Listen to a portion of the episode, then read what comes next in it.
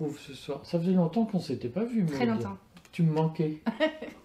je voulais te faire venir à la réunion, mais tu étais prise. Non, ouais. Euh, je voulais qu'on parle de deux choses aujourd'hui qui sont en réalité beaucoup plus euh, liées juridiquement, pas sur le fond qu'on ne croit. C'est l'affaire Brigitte, dont tu es avocate, mais tu vas nous en dire trois mots. Mais je voulais qu'on commence par l'affaire Palmade, parce que plein de gens sont désorientés par la procédure qu'il y a autour de l'affaire Palmade. L'histoire de je suis assigné à résidence à l'hôpital, puis je suis mis en détention provisoire à l'hôpital, puis je suis relâché. J'ai d'ailleurs pas regardé, je suis coupable vendredi, ce qu'avait décidé le- la chambre euh, de l'instruction. Elle a confirmé la décision du juge d'instruction. Alors, explique-nous aujourd'hui, c'est quoi la situation de Pierre Palmade, puisque la juge d'instruction a confirmé, la, la chambre d'instruction a confirmé la décision de la Enfin, juge d'instruction. Ouais, c'est pas ça. Elle n'a pas suspendu les effets. Hein, bon, c'est très compliqué et on va essayer de faire simple. Alors, en matière de détention provisoire, euh, d'abord, on a une- des considérations qu'il faut pas oublier, même si on, on peut considérer qu'elles sont prises euh, un petit peu au pied de la lettre pour euh, quelqu'un de connu, un peu moins pour d'autres. On va déjà les poser. Euh, évidemment, le fait d'être ré- récidiviste est un élément important, euh, d'avoir une adresse fixe, d'avoir des revenus. Euh, Pourquoi c'est important? mais parce qu'en fait, la, la- la détention provisoire, son, son rôle principal, c'est de garantir la représentation de la personne devant le tribunal. Donc, Enfin, devant la éviter que les gens éviter que la personne ne s'enfuient s'enfuit. en Équateur, au Panama, Voilà, c'est première, la première des choses, c'est d'être sûr que la personne va déférer aux convocations, va se livrer aux différentes investigations. Donc euh, forcément, quelqu'un qui n'a pas d'adresse fixe, pas de travail, qui est récidiviste, qui a éventuellement deux nationalités, tout ça, c'est des choses qui rendent, la fuite plus facile, plus possible, probable. Donc ça joue. Après, il y a les éléments aussi d'ordre public. Alors là, je crois que dans l'affaire Palmade, ça a dû jouer, parce que l'ordre public, c'est euh, pas seulement euh, euh, la, vi- la gravité des faits, parce que ça, joue évidemment, mais c'est aussi l'impact que ça peut avoir, soit sur un quartier ou une ville, où là, euh, il y a quand même un impact national. Enfin, en tout cas, une, une- c'est pas un impact, on n'est pas impacté, mais on est tous au courant. Donc forcément, ça a dû jouer aussi. Ça veut dire en quoi, en quel sens ça a joué? Bah, à partir du moment où euh, la presse s'en est saisie de cette manière, parce que ça, j'ai trouvé que c'était quand même un peu, euh, euh, ça faisait un peu ramasse poubelle, quoi. C'était quand même assez, c'était pas informatif, c'était plus que ça. Oui, c'est le scandale. Euh, voilà, c'est, ça. pas donc, tous les euh, jours qu'on a un scandale pareil. donc euh, forcément, ça a ému beaucoup de gens et donc j'imagine que à plein de, de moments de la procédure, les juges comme les procureurs ont dû prendre en considération les répercussions dans la société française et les émotions que ça a généré, les remarques, et puis le fait que ça n'arrêtait pas. On, on parlait quand même que de ça pendant quelques jours, donc euh, donc, donc ce genre d'éléments sont à prendre en compte aussi. Donc pour ce qui concerne l'individu Pierre Ma- Palmade, j'ai pas d'infos, mais ce qui est sûr, c'est qu'il a un domicile fixe. Ce qui est sûr, c'est qu'il a des revenus. Au moins un domicile fixe. Voilà, ce qui est sûr, c'est qu'il est, euh, il peut pas s'enfuir comme ça. Il est connu. euh, il n'a pas la double nationalité. Enfin, et puis c'est pas son mode de vie que de disparaître. Donc euh, il va pas se mettre en cavale. C'est quand même compliqué pour lui. Donc déjà ça, ça, c'est une première garantie de représentation. La- Qui explique que le juge ne décide pas la détention provisoire en premier ressort. Oui, qui peut l'expliquer. Qui peut l'expliquer. Après, euh, ce qu'on peut savoir dans la presse, alors c'est sûr, ça dépend quelle presse, etc. Mais apparemment, il avait d'une part besoin de traiter son addiction, ce qui n'est pas, pas idiot. C'est-à-dire que le mettre sous contrôle judiciaire ou, euh, ou l'assigner à résidence, c'est aussi une manière de contrôler sa consommation, de contrôler ses agissements. En termes, bon, euh, de disparition des preuves ou que sais-je, ça permet quand même de le, repérer. Euh, et puis, euh, semble-t-il, il aurait eu des problèmes de santé assez importants, ce qui en général entraîne une expertise euh, judiciaire, puisque si on fait valoir un problème de santé en matière de détention, automatiquement il y a un expert médical, au moins un, qui vérifie dans le dossier et parfois en faisant une expertise euh, vraiment physique de la personne qui décide si c'est vrai ou pas. On l'a entendu dans d'autres dossiers pour d'autres situations, exécution de peine ou autre. Voilà. Donc tout ça, c'est des éléments qui sont à prendre en compte. Évidemment, la notoriété de quelqu'un joue aussi. On va pas, on va pas, mais il faut le prendre dans l'autre sens, c'est-à-dire que bah oui, plus on est connu et plus on a euh, une vie euh, relativement transparente, Et, plus et moins on va en prison, mais pas parce que seulement on a de l'argent ou non, parce que les encore une fois les ressources sont connues, la personne ne peut pas s'enfuir aussi facilement que Monsieur Dupont euh, qui va passer une frontière. voilà, c'est tous ces éléments là. Euh, après en matière de d'accident de la route, parce que c'est ça aussi en matière d'accident de la route, on a très rarement des détentions aussi graves euh, en soient les conséquences. Donc c'est important c'est pas euh, palmade. Après, euh, on a un autre élément qui a joué, c'est euh, cette, cette difficulté autour du fœtus. Les gens en ont beaucoup parlé, est-ce qu'il y a homicide involontaire ou pas? Alors effectivement, il y a une très vieille jurisprudence de la Cour de cassation qui dit qu'un enfant, tant qu'il est dans le ventre de sa mère, n'a pas n'est pas une personne. Et on comprend parce que c'est en fait pour permettre l'avortement, il ne faut pas que que, que, le fœtus soit une personne, sinon c'est un meurtre. voilà, il faut, il faut une certaine cohérence. Donc, en fait, l'enfant à naître en fonction de, du, nombre de mois, enfin de semaines de gestation, et aussi de son triste sort ou pas, c'est-à-dire est-ce qu'il va respirer ou pas au moment où il est accouché, tous ces éléments vont euh, déterminer. D'où l'enjeu, il a vécu 30 minutes après euh, l'accouchement. C'est ça. C'est ça. C'est-à-dire que effectivement, si l'enfant naît euh, viable, viable au moins pendant le laps de temps, même si c'est quelques minutes, il est reconnu comme une personne avec son patrimoine juridique et donc protection de ses droits. Donc potentiellement, ça peut être un homicide involontaire. Donc tous ces éléments ont été aussi pris en compte parce que les différents stades de la procédure ne permettaient pas forcément la même analyse. Et puis par-dessus, euh, c'est greffé euh, ce problème de de pédopornographie, donc ça fait que aggraver effectivement le ressenti euh, du public. Euh, mais là aussi, bon, euh, triste, triste tradition française, c'est le genre de sujet pour lesquels il y a rarement de la détention préventive, sinon jamais. Et, et encore moins souvent des peines fermes prononcées. Donc il faut aussi prendre ça en compte, c'est-à-dire que le juge qui va infliger une détention provisoire, a aussi de la visibilité sur la peine à venir. Pourquoi? Parce que si finalement les tribunaux ne prononcent jamais de peine ferme sur ce genre de sujet, bon, on comprend bien que la détention provisoire s'imputera sur rien et qu'elle peut apparaître comme une présanction, justement parce qu'un juge d'instruction trouverait que c'est trop laxiste au niveau du tribunal, viendrait mettre en détention provisoire en disant, bon, au moins il aura fait ses six mois, c'est déjà ça. Non, enfin, donc cette histoire est compliquée parce qu'à chaque, à chaque stade de la procédure, il nous manque plein d'informations. Aussi parce qu'on a tendance à dire que parce que c'est une personne connue, il a un traitement de faveur, ce qui n'est pas exclu, on ne va pas se leurrer, mais là, en, tout cas, moi, ça m'a pas spécialement choqué par rapport à ce que j'ai déjà vu. Qu'est-ce que tu as déjà vu?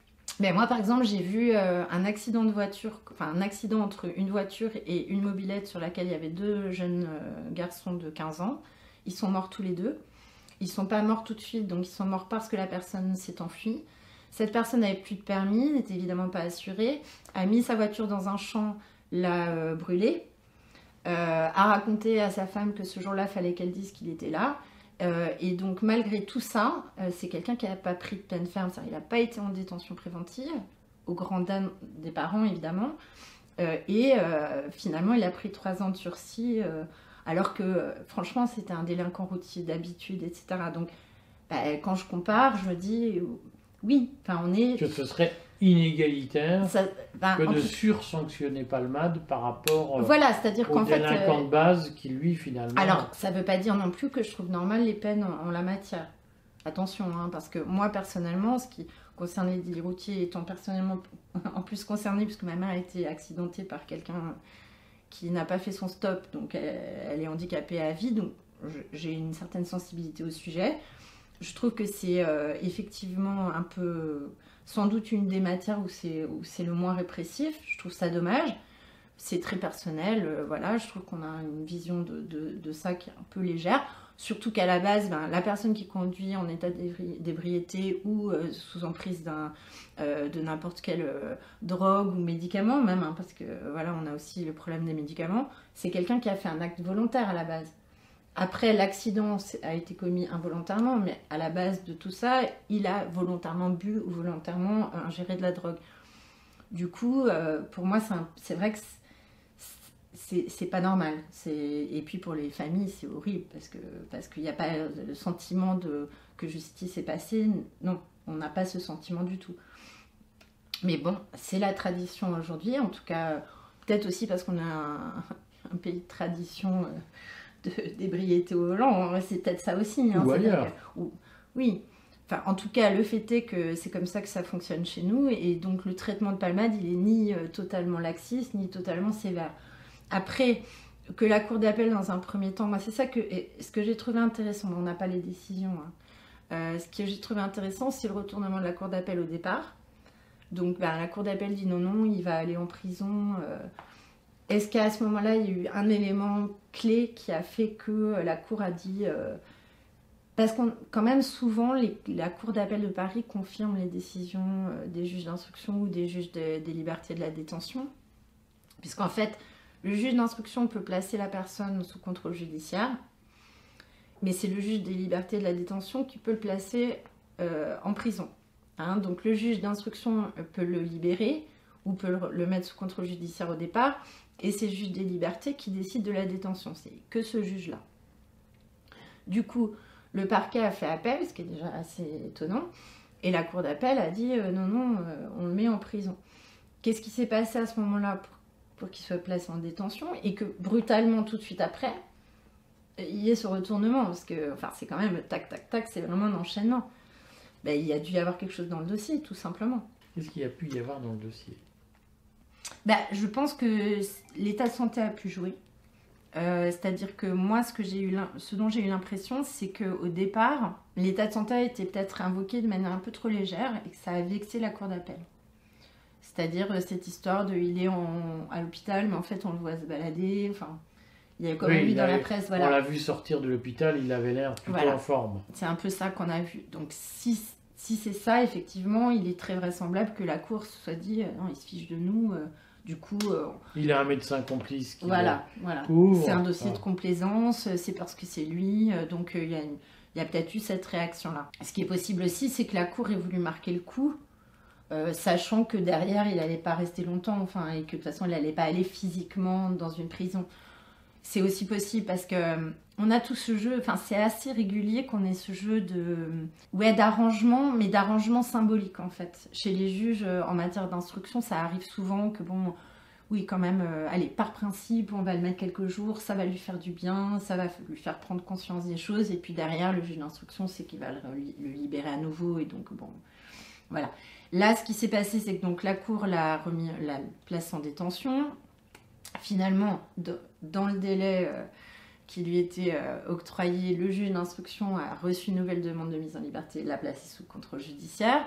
Le parquet a de nouveau fait appel en urgence, donc quand même le parquet voudrait qu'il soit en détention. Il y a quelque chose. Hein. Donc le parquet a tout de suite fait appel euh, avec ce qu'on appelle un référé suspension, c'est-à-dire en disant bah non, dans le délai d'appel. On suspend la mesure d'urgence. Voilà, on suspend euh, la mise en liberté sous contrôle judiciaire, donc on le garde en prison, euh, le temps que la Cour euh, statue, et elle doit statuer dans les trois semaines. Et la Cour a dit non, non, il n'y a pas lieu à urgence, il peut partir sous, le régime de contrôle judiciaire. Le contrôle judiciaire, est-ce que c'est vraiment contraignant? Ça peut l'être, ça peut l'être. Parce qu'on disait à un moment donné qu'il avait un bracelet électronique. C'est quoi la contrainte d'être sous contrôle judiciaire, assigné en résidence? Dans un hôpital avec un bracelet électronique Est-ce que ça permet de sortir comme on veut? Non, non, non. En fait, le, le bracelet, euh, il a un périmètre de fonctionnement, c'est-à-dire qu'il y a quelqu'un qui vient, qui va programmer ça sur, euh, sur les prises électriques ou sur le téléphone, c'est très technique. Et le, en fait, si on, si on sort de ce périmètre, ça sonne et, on, et euh, évidemment, les services de police sont informés et, vous, et peuvent tout de suite venir vous chercher. Mais ils ne le font pas forcément. Bah, en fait, c'est compliqué pour eux de pas le faire parce que quand même les alertes sont enregistrées. Donc euh, au moins ils vérifient, ils passent un coup de fil. Euh, est-ce que vous êtes, euh, vous avez juste passé la porte? Puis ça arrive aussi, il peut y avoir des dysfonctionnements. Enfin, mais ils, enfin, ils, prennent, ils prendront pas le risque de ne pas intervenir. Je pense pas. Par contre, attention, il y a deux types de bracelets. Il y a ceux qui permettent la géolocalisation et les autres pas. Je crois qu'à Paris, il n'y en a pas beaucoup en géolocalisation, donc la plupart du temps, c'est juste, voilà, euh, bah, c'est comme un collier de chien, quoi. ça passe et ça sonne, enfin, c'est tout bête. Mais on ne sait pas où on est. mais on ne sait pas où on est. La police peut pas dire j'envoie une Non. patrouille à Bah, tel, tel endroit Non, pour le en- la- récupérer. Bah non, la première chose qu'ils font, c'est comme je te dis, ils appellent, ils vérifient qu'il n'y a pas de problème technique. Si la personne ne répond pas ou si en effet euh, un tiers leur confirme que la personne n'est plus là, ils se mettent à le chercher et très vite normalement. Voilà, ça c'est l'idée. Donc oui, c'est quand même contraignant. Euh, deuxièmement, euh, dans le contrôle judiciaire, il peut y avoir plein de contraintes qui s'ajoutent. Euh, en effet, par exemple, l'absence de ne pas consommer de drogue, être soumis à des examens médicaux, se soumettre, par exemple, rendre son passeport, c'est tout bête, mais ça, ça joue aussi et ça peut, ça peut être important parce que bah, du coup, on ne peut pas circuler hors de France. Il peut y avoir des contraintes de tous ordres. Donc, donc le contrôle judiciaire, ça peut être assez, euh, oui, ça peut être assez contraignant. Ça peut même être, enfin, ça peut même être une solution alternative à la prison euh, pour, pour tout le monde qui n'est pas, qui est, qui est pas anodine. Ah oui, et puis moi j'ai des clients qui ont été sous, sous bracelet pendant très longtemps. Sur du long terme, c'est très très très pesant. Pourquoi? Et parce qu'en fait, euh, on se croit libre, mais on l'est pas. C'est-à-dire que, bah, par exemple, si vous devez réintégrer, moi j'ai vu des exécutions de, de libération conditionnelle sous bracelet, où la personne devait être à 17h chez elle, euh, jusqu'au lendemain euh, pour embaucher, bah, je veux dire, euh, ça paraît rien, mais être coincé dans son appartement tous les jours, de telle heure à telle heure, ou le week-end, ou que sais-je, non, c'est- contraignant. Alors évidemment, nous, ça nous impressionne pas, mais c'est objectivement contraignant. Et puis, la prison, on a une approche de la prison qui est très particulière. Moi, je suis plutôt contre la prison, hein, je- même pour des gens qui ont Tu es fait de des choses gauche non, c'est pas le sujet, mais parce que j'ai beaucoup fréquenté les prisons pendant 25 ans pour avoir eu euh, des clients là-bas. C'est des, en- c'est des endroits qui sont destructeurs de la personne. Euh, Au-delà, euh, la nécessité d'une sanction, ça me paraît logique, mais il faut pas oublier que les gens sortent. Tout le monde sort de prison en France. hein. On n'est pas aux États-Unis. Il n'y a personne qui va faire son per- sa 800 ans de perpète. prison, Voilà, c'est pas possible. Ce qui veut dire que l'intérêt de la société, c'est que les gens qui sortent de prison soient le plus insérable ou le plus inséré possible et le moins fou. Sinon, ça va pas. C'est contre, ça fonctionne pas ensemble. Donc, il faudrait un milieu qui soit pas seulement euh, privatif de liberté, mais qui soit aussi euh, qui permette la réinsertion ou en tout cas peut-être euh, le suivi des gens. Je sais pas, mais en tout cas pas un endroit destructeur comme ça. C'est hyper destructeur la, prison.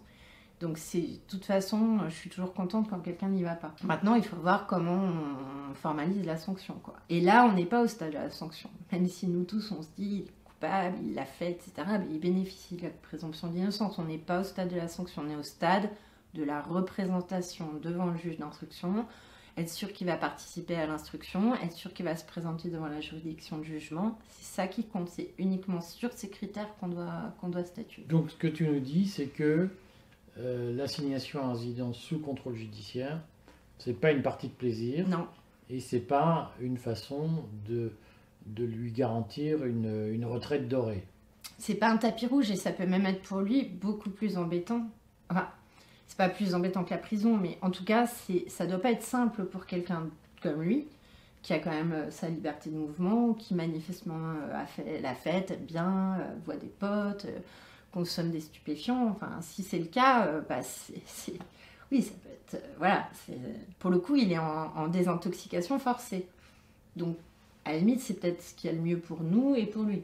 Sans doute, en tout cas, ça évite qu'il reprenne le volant dans cet état-là. Donc, moi, je trouve que ça fait du sens, en fait. Et c'est ça aussi. Il faut voir, euh, même si c'est lui, même si tout le monde en parle, il faut toujours se poser la question est-ce que la décision de justice fait du sens par rapport à l'acte commis euh, et par rapport à la personne qui le commet? Parce que les décisions de justice qui ne font pas de sens, on le sait, sont mal prises par tout le monde. En général, ce qui est extraordinaire, c'est qu'elles sont mal prises par tous les maillons de la chaîne. Donc là, pour moi, ça fait somme toute du sens, oui. Bon, est-ce que, euh, ce point étant fait, tu acceptes de nous dire quelques mots de l'affaire Brigitte Macron. Brigitte Macron, Jean-Michel Trogneux Oui. Est-ce J'accepte. que tu peux nous dire en quoi tu es légitime pour parler de ce dossier? Alors, bah, je suis l'avocate euh, de Natacha Ray et Amandine Roy dans ce dossier, donc euh, dans, les, dans les dossiers, parce qu'il y en a plusieurs. Euh, donc déjà, pour que ce soit un peu plus clair pour tout le monde, il y a trois, trois, trois procédures. Une procédure à Lisieux euh, qui concerne les époux osières. Donc euh, les époux osières sont les personnes que Natacha avait désignées comme étant possiblement la maman des enfants trogneux et le substitut de son, du mari de Brigitte qui n'existerait pas. Hein, je vais je, ne fais que répéter sa thèse. Euh, sans... La thèse de qui? La thèse de Natacha euh, Ray. Donc ça, c'est ce, qui a, ce qui a été exprimé dans la, dans la vidéo euh, qui, qui a posé problème à, Macron. Donc les Osières ont assigné, en, enfin, ont cité en diffamation Natacha Ray et Amandine Roy devant le tribunal correctionnel de Lisieux. Cette procédure est en appel. c'est sur quel sujet Alors le sujet, c'est à Lisieux, parce que pour que les gens comprennent, il faut comprendre. Il y a trois dossiers sur trois sous-dossiers différents d'une certaine façon. Voilà, à Lisieux, c'est encore ce qu'il y a de plus simple, euh, c'est atteinte à l'honneur et à, la réputation de Monsieur et Madame Osière, qui vivent donc là-bas en Normandie, euh, pour avoir été désignés comme Madame la mère des trois enfants de Brigitte Macron, qui en serait donc le père, puisque ça serait un homme, donc elle n'a pas pu avoir des enfants, voilà. Et euh, le mari de Madame Osière étant le membre de la famille qui permet de couvrir le mariage, de couvrir euh, tout ça, c'est-à-dire qu'on ah, parce que je, vais encore faire frémir Jonathan bah, Moadab de Valeurs Actuelles qui va m'expliquer que je suis complotiste et qui va faire une campagne de dénigrement partout dans Paris pour dire qu'il ne faut plus me parler, mais la thèse, c'est quoi? C'est que, selon Natacha Ray, mm. c'est que Brigitte Macron serait en fait un homme qui aurait fait un enfant avec, avec Madame, Osière. C'est ça qu'elle soutient. C'est ça. Bah, Madame Osière ayant un mari de couverture. Oui, en fait. En fait. J'ai rien compris mais au truc. Je le dis à Jonathan Moadab, j'ai rien compris au dossier en fait. Non mais en fait, c'est pas ça. C'est que si on suit le, point de départ, c'est que Madame Macron aurait été un homme à la naissance. Voilà. Donc si Madame Macron était un homme à la naissance, et en l'occurrence celui qu'on appelle Jean-Michel Tronius, son frère, c'est pas toi, c'est donc ton frère, voilà, c'est un peu ça l'idée. C'est biblique. Donc si elle est née homme, euh, par définition, elle n'a pas pu être maman. Mais si elle est née homme, il lui a fallu une maman pour faire ses trois enfants. Voilà. Donc partant de l'idée euh, qu'éventuellement Mme Macron serait née homme, euh, Natacha Ray a cherché qui est donc la mère. Et euh, en cherchant la mère, elle est tombée sur, dans cette constellation de la famille Osière, qui est donc quand même le nom des, trois enfants de, Mme Macron, il s'appelle Osière, donc par le mariage qu'elle a, qu'elle elle-même. Parce que Mme Macron a épousé en première noce un Osière. Donc elle a eu trois enfants. Et, euh, et ces trois enfants portant le nom d'Osière, Natacha s'est dit, bon, bah, dans les Osières, il y a qui, il y a quoi, etc. Alors après, il y a une embrouille de prénoms, de je sais pas quoi. Bref, elle est tombée sur ce couple et elle a imaginé. Je le dis, il faut quand même chercher. Euh, ah non, mais alors après, elle, dans ces quatre heures d'interview, elle explique pourquoi elle a pensé que ça pouvait être elle, etc. Enfin bon, mais peu importe parce que de toute façon, je, je, vais rassurer tout le monde. Moi, c'est pas mon sujet. Je ne sais pas. Je mais en plus, enfin, c'est pas c'est pas mon problème et c'est pas mon sujet. Est-ce que ça Attends, parce que je. Question. Mais sur le fond, euh, euh, est-ce que ça intéresse beaucoup de gens? Parce que moi, ma conviction, c'est qu'en gros, tout le monde s'en fout. Non, mais moi, Cette affaire de famille qui ne regarde que la vie privée des Macron, ah, euh, des trogneux, est-ce que c'est important pour des gens? Est-ce qu'il y a des gens pour qui c'est important? Pas que je sache, enfin, moi, je j'ai pas de. Voilà, moi, pas personnellement, j'ai pas. Non, non, mais, mais, mais enfin, je suis, en, premier lieu, ça ne m'intéresse pas non plus, en vérité. Hein. Euh, faut qu'on soit bien clair. Et c'est tout, d'ailleurs, c'est tout l'intérêt de ces procédures, c'est de pouvoir parler tout sauf du sujet. Donc, euh, c'est parfait. En réalité, euh, pour moi, il n'y a pas de sujet. Et ce qui est intéressant, c'est qu'en effet, les trois procédures qui ont été lancées sont hors sujet aussi. C'est-à-dire que du coup, on n'aborde jamais la question qui a pu intéresser ou pas, d'ailleurs, certaines personnes peut-être isolées ou peut-être beaucoup de gens, ça rien du tout. Mais le sujet de fond qui est effectivement l'opération ou pas de Madame Macron, c'est- c'est jamais dans le dossier. Donc on n'en parle pas. Je n'en parle pas, personne n'en parle. de procédure. Non, il n'y a pas de procédure sur le le changement de sexe de la présidente. Pas du tout, pas du tout. D'accord. Alors donc, à Lisieux, c'est quoi qui est Donc attaqué à Lisieux, ce qui est attaqué, c'est le fait d'avoir prétendu que Madame Osière était la mère des trois enfants de Madame Macron et euh, que euh, son mari, Jean-Louis Osière, aurait été ou pas euh, le, Prête-nom, ouais, l'homme de paille. voilà, l'homme de paille pour cacher un André Louis qui n'existe pas. Bon. Parce que lui s'appelle Jean-Louis, l'autre s'appelle André Louis, euh, bref, on n'y comprend rien, mais de toute façon, ça ne nous regarde pas, c'est leur, leur généalogie, voilà.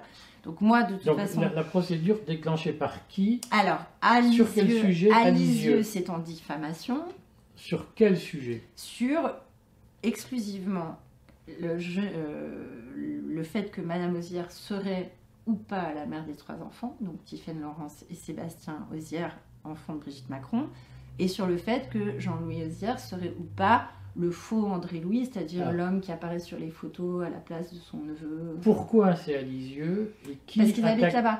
Alors, les, les Osières habitent en Normandie, donc ils relèvent du tribunal correctionnel de Lisieux. C'est eux qui sont à l'origine de la procédure. Ils ont cité, ils ont fait une citation directe de Natacha Ray et d'Amandine Roy devant le tribunal correctionnel de Lisieux. À Lisieux, Sur quel motif? Ben, celui, celui-là. Euh, C'est-à-dire, on, on, est, dit que nous ne sommes pas. on dit qu'on euh, que je serais la mère des enfants et, et on dit que je couvre, couvrirais euh, le, le mariage, le couple Osière-Trogneux en ayant épousé faussement Madame Osière. Enfin, Bon, de fait, il y a un truc, c'est qu'il s'appelle Osière. Les enfants de Brigitte s'appellent Osière. je pense que c'est le seul truc d'ailleurs. Et la question, c'est. Ça veut dire quoi, ce, ce truc? Bah, dans le sens où, de toute façon, euh, on va pas se, se raconter d'histoire. Euh, lorsque Amandine et Natacha ont reçu la citation, elles avaient un délai très court pour faire la preuve de la vérité. Amandine ne l'aurait pas fait, de toute façon, elle, était- elle est que diffuseur. hein. Mais Natacha l'a pas fait. Elle n'a pas fait la démarche de faire la preuve de la vérité. Non, alors, je, je précise pour ceux qui sont pas initiés, c'est que en diffamation, Oui, on peut il y a ce qu'on le appelle fait. la preuve, l'offre de vérité, si Mm. je ne m'abuse. Mm. C'est un truc, j'y ai jamais rien compris. Si, c'est Mais très quand simple. on rate, non mais on va pas rentrer. Non, Reste sur Non, mais je reste. Quand on rate l'offre de vérité, on peut plus après refaire. C'est ça, on a un délai de Rapport- 15 voilà. jours à compter de la citation pour... euh, pour... bah, pourquoi? En fait, la diffamation, c'est quoi? C'est de délibérément dire quelque chose de faux à propos de quelqu'un. Il faut que ce soit pour- délibéré. Oui, bien sûr. Sciemment, il faut sciemment dire quelque chose de faux sur quelqu'un dans le but de porter atteinte à sa réputation ou à son honneur, ou au moins qui, une fausseté qui, dans les conséquences, aurait euh, euh, porté atteinte à sa réputation et à son honneur. Donc évidemment, il faut que la chose soit fausse. Si la chose est vraie, il n'y a plus d'atteinte. Voilà, c'est pour ça qu'on peut faire l'offre de la vérité, et dans ces conditions-là, Donc elle aurait pu dire je vais vous prouver dire, je vais que vous prouver que Madame les Osière osières voilà, de exactement. Lisieux sont les Exactement. parents de. Voilà. Exactement. Et elle ne l'a pas fait. Elle l'a pas fait, donc à l'époque, je le dis pour me dédouaner, c'était pas moi son avocat, donc c'est pas moi qui étais en Ah charge du délai. Non, mais je le dis parce Ils que intraitables entre eux. c'est important que les gens sachent que je l'ai pas fait délibérément. Enfin, voilà, c'est pas, c'était pas stratégique, mais ceci dit, euh, je ne sais pas si la preuve aurait pu être faite, mais elle n'a pas été faite. De toute façon, c'est terminé. Donc il reste à Amandine et à Natacha euh, soit de plaider la bonne foi, soit d'accepter la peine. D'accord? Simplement, à Lisieux, on a eu des problèmes de procédure qui sont niés par la partie adverse et c'est bien normal. Je veux dire, euh, voilà, c'est de bonne guerre, on, on est sur des problèmes de délai, de convocation, est-ce que c'est réglo, est-ce que c'est pas réglo? Donc on n'est pas allé se défendre parce qu'il faut savoir qu'en matière pénale, s'il y a un problème de convocation et qu'on va au tribunal, on couvre le problème de convocation. Donc ce que tu veux nous Donc, dire, voilà. parce que je traduis Donc, pour euh, les gens, c'est que la, la convocation qui a été envoyée à n'était pas régulière. Selon moi, Ah, que donc vous n'êtes pas allé on n'est pas allé pour ne pas prendre le risque que à la l'audience voilà. et que finalement c'est cette procédure-là qui a été annulée. Euh, non, non, non. Cette Alors. procédure a, été, a pas été annulée. Elles ont été toutes les deux condamnées à une amende D'accord. et à De des dommages intérêts. 2000 euros chacune. Parce qu'elles ne sont d'amende. pas parvenues à faire preuve de leur bonne foi. Exactement. Exactement. Donc, euh, bah, elles sont pas venues, donc elles sont, par Donc, définition, elles elles sont ne sont pas pas, venues, d'accord. défendues. Voilà. Voilà, on Faute sait de même défense, elles sont condamnées. Voilà, on sait pas du tout 1500 euros, Non, 2000. 2000, 2000 chacune. 2000 pour chaque enfant. Non, non, ça c'est les amendes pénales. Ouais. Et après, elles ont eu euh, de mémoire, je crois que c'est euh, 5 000 ou 10 000 euros par, euh, par, euh, par époux osière euh, de, de dommages et intérêts euh, à titre civil, mais j'ai même pas le jugement, hein, c'est la presse qui m'informe. Hein. C'est intéressant. Et, et vous, vous faites quoi alors vis-à-vis de Nous, cette- on a fait appel à la cour d'appel de En Caen. plaidant l'irrégularité. Ah, on plaidera ça le 10 mai euh, prochain. D'accord. Donc on est 8h30. tous suspendus à Voilà, suspendu à la décision de la Cour d'appel. mais vous, vous contestez, vous contestez voilà, la, la- la- quelle- la régularité de la convocation. voilà, exactement. Alors, les deux autres Les procédures, deux, les le point. procé- que- deux autres procédures sont plus simples et plus intéressantes. C'est que, donc là, pour le coup, c'est euh, Madame Macron, son frère Jean-Michel et ses trois enfants ont assigné devant le tribunal de Paris la 17e chambre, mais civile, en atteinte à la vie privée. Parce que dans les 4 heures Donc, c'est d'entretien. deux procédures à Paris. Il y en a une à Lisieux, qui Voilà. est en appel, Ouais. et deux à Paris. Voilà, donc ça c'est la procédure civile qui concerne les cinq personnes que je viens de citer. Ils sont demandeurs et ils, ils considèrent qu'on a porté atteinte à leur vie privée et à leur droit à l'image en parlant d'eux pendant 4 heures avec des photos, avec des détails, avec euh, des adresses, etc., des dates de naissance et que sais-je encore, qu'on a parlé d'eux pendant 4 heures et que donc c'était une atteinte à leur vie privée. C'est euh, cette assignation-là. On peut comprendre qu'ils se, Mais de toute laissent pas façon, faire. de toute façon, euh, la stratégie des gens, euh, enfin, il y a très peu de sujets où la stratégie choisie peut être opposée. Il faut quand même, là, moi j'entends bien, il y a eu d'autres choses qui ont été dites qui n'ont peut-être pas forcément été poursuivies, mais les gens sont libres. On peut très bien laisser à un moment donné quelqu'un parler de quelque chose et puis ne pas le souhaiter la fois d'après. Ça, c'est, il y a une certaine liberté, pas surtout. hein. Il y a des atteintes où on peut se servir du fait que ça a déjà été dit. Bon, mais enfin, les gens font ce qu'ils veulent.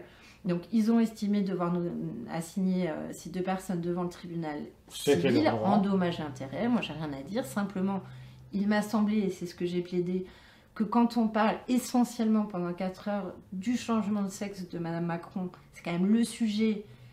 Voilà. Du prétendu changement de sexe Oui, de Madame tout à Macron. fait, qu'on prétend qu'elle. Voilà.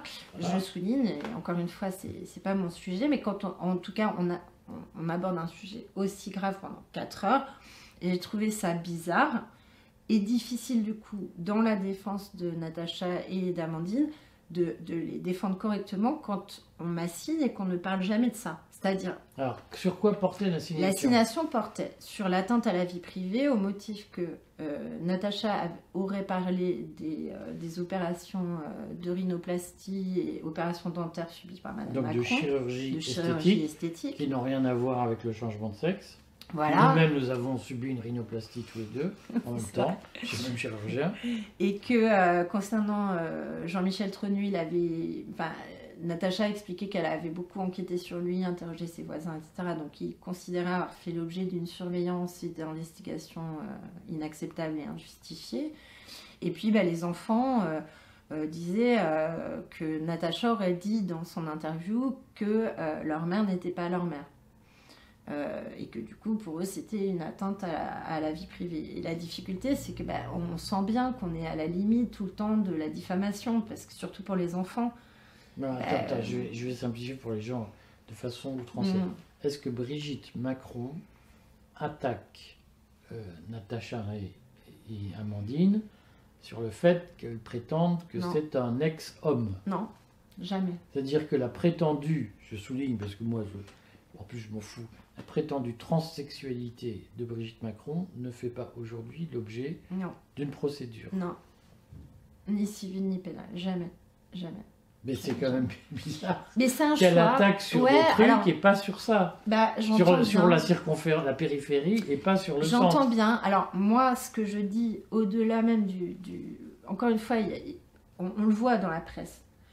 La presse, bon, de toute façon, on recopie euh, les dépêches AFP. Mais quand on va en dehors de la presse euh, mainstream, on voit bien qu'il y a de la critique. Oui, qu'est-ce que c'est que cette stratégie, etc. Est-ce que c'est volontaire? Est-ce que c'est justement euh, une manière de noyer le poisson? Bon, les gens font ce qu'ils veulent. C'est vrai que moi, je ne l'ai pas pris. C'est pas mon problème, moi. Moi, mon problème, c'est de défendre les gens. Si la stratégie qui est choisie me prive de défense, là, je, demande l'annulation des, actes. Pourquoi? Parce que pour se défendre sur un sujet, il faut, que le sujet soit abordé. Si j'explique que euh, il s'est passé un, certain nombre de choses et que je viens illustrer ce fait avec d'autres faits et qu'on m'attaque que sur les illustrations, je peux pas me défendre, puisque le vrai sujet, c'est pas est-ce que euh, du fait que j'ai changé de sexe, il faut que je me fasse refaire des choses ou pas, c'est pas le sujet en fait.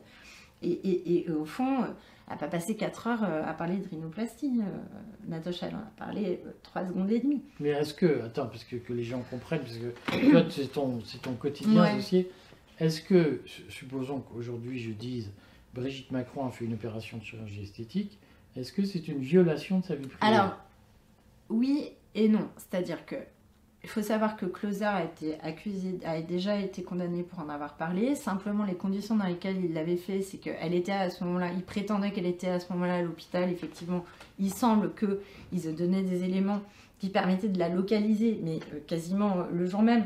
Donc je veux dire, là, on peut comprendre. Ils disent Oh, mais Macron est en train de se faire opérer. À l'hôpital Intel, rendez-vous au coin de l'avenue bon, Molitor, la rue Molitor et du bidule. Après, je pense que moi, pour avoir euh, regardé la presse, évidemment que je ne lisais pas avant, mais du coup, pour essayer d'un petit peu voir. Pour... Ça t'a fait du bien. C'était passionnant. J'ai pu voir que d'autres journaux, en effet, en avaient parlé. Et avaient parlé de ses dents, et de ses yeux, et de ceci, et de cela, et du fait que. Coup, je bah, faire le elle a fait quoi à ses dents? Ça m'intéresse. Bah, apparemment, elle a, apparemment, elle a eu plusieurs euh, euh, travaux sur les dents, notamment de l'orthodontie, puisque ses dents sont bien alignées maintenant. C'était pas le cas sur les photos d'avant. Enfin, voilà, mais moi, j'en sais rien.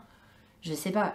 et, franchement, c'est pas passionnant. On sur le sujet. Bon. Mais Donc, elle a attaqué là-dessus. Elle a attaqué sur ça, sur les dents et sur, la rhino... sur le, les rhinoplasties. Bon, c'est sûr que.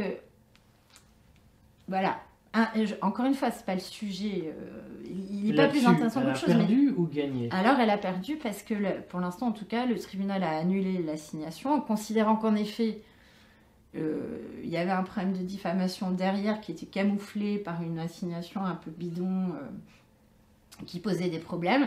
Et, surtout, bon, le tribunal annule surtout parce qu'il y a une forme, un formalisme en matière de diffamation. il ne faut pas pouvoir le détourner en, en prétendant autre chose. Donc, voilà. Bon, ils feront Donc on est sur de la technique juridique. Et ce qu'on peut retenir, c'est qu'aujourd'hui, il n'y a pas de procédure de Brigitte Macron contre Natacha Ray et Amandine Roy disant vous mentez quand vous, et vous me diffamez quand vous dites que j'étais un homme. Exactement. Et du coup, la troisième procédure, c'est. Comment t'expliques et moi, j'explique pas en fait. Enfin, je l'explique sans l'expliquer. Ça, la troisième, on va, on va juste parler de la troisième, qui est encore plus simple là, pour le coup, c'est une procédure en diffamation à Paris, mais devant le juge d'instruction, pas euh, citation directe. Donc, c'est une procédure beaucoup plus longue et un peu, un peu compliquée, un peu. C'est lourd. Euh, pour deux raisons. Donc là, c'est Brigitte Macron et son frère Jean-Michel Trogneux qui sont à la manœuvre, qui sont les demandeurs. Il n'y a plus les enfants. Et les choses qui sont reprochées à Natacha et à Amandine, c'est d'avoir dit dans ces quatre heures d'entretien que manifestement il y a eu des actes de pédophilie qui avaient été commis puisque Emmanuel était mineur. Euh, ça, c'est la première chose qu'il leur a reproché. La seconde chose qu'il leur a reproché, c'est d'avoir dit que des actes d'état civil, ceux de Madame Macron, de son frère Jean-Michel, et du coup tous les actes de divorce, les mariages, etc., avaient été falsifiés. C'est deux points. Donc on leur reproche euh, ça. Encore une fois, on, on est à la périphérie du sujet. Donc on n'est pas sur la transsexualité. Et cette procédure-là, elle sera jugée quand? Alors, elle est en cours devant le juge d'instruction. Ça peut mettre encore bien. Moi, je dirais que ça m'étonnerait qu'on ait quoi que ce soit avant septembre. Enfin, le temps que. ça va de trois mois en trois mois. En matière euh, de presse, les délais de prescription. Il y a des audiences relais, des. Voilà. Donc je pense un tas de choses obscures. Voilà, je pense qu'avant septembre, on n'aura pas du tout de renvoi devant le tribunal. Est-ce qu'elles ont fait leur offre de preuve? Non. On ne peut pas le faire au stade de l'instruction, de toute façon. Parce que c'est compliqué, c'est pour ça que je dis la, la procédure d'instruction en matière de diffamation, c'est quand même assez bizarre comme démarche. Parce qu'en fait, le juge d'instruction prend acte des, des éléments de la plainte, il a très peu de marge de manœuvre. En gros, on est forcément mis en examen, on n'est pas forcément entendu, et en fait, on est renvoyé devant le tribunal correctionnel. L'avantage principal, c'est que c'est pas la partie civile qui est en charge des délais. En fait, c'est un truc d'avocat, c'est de, la, de la tambouille. Pour pas avoir peur de, de se tromper dans les délais, on, file le bébé au juge d'instruction et c'est lui qui est en charge du calcul des trois mois. Après, c'est le parquet qui est en charge du calcul des trois mois, voilà. Donc ça, ça suit son cours, mais là encore, on est... On est sur la périphérie, toujours. Sur quelque chose d'assez bénin, c'est-à-dire que enfin, accuser de falsifier les actes d'état civil, c'est pas neutre. Non, mais c'est ça que j'allais dire. Est-ce que c'est plausible? Mais, Quel enthousiasme Non, c'est pas ça, mais c'est, c'est, c'est, je suis pas enquêteur. Enfin, je, voilà, je, moi, je, j'ai, j'ai aucun avis sur ça. Euh, si on doit faire l'offre, l'offre de la preuve, on la fera. Si elle est forte, ben, on gagnera. Si elle est faible, on perdra. Je veux dire, pour moi, c'est un non-sujet, en fait. Euh, c'est un dossier banal.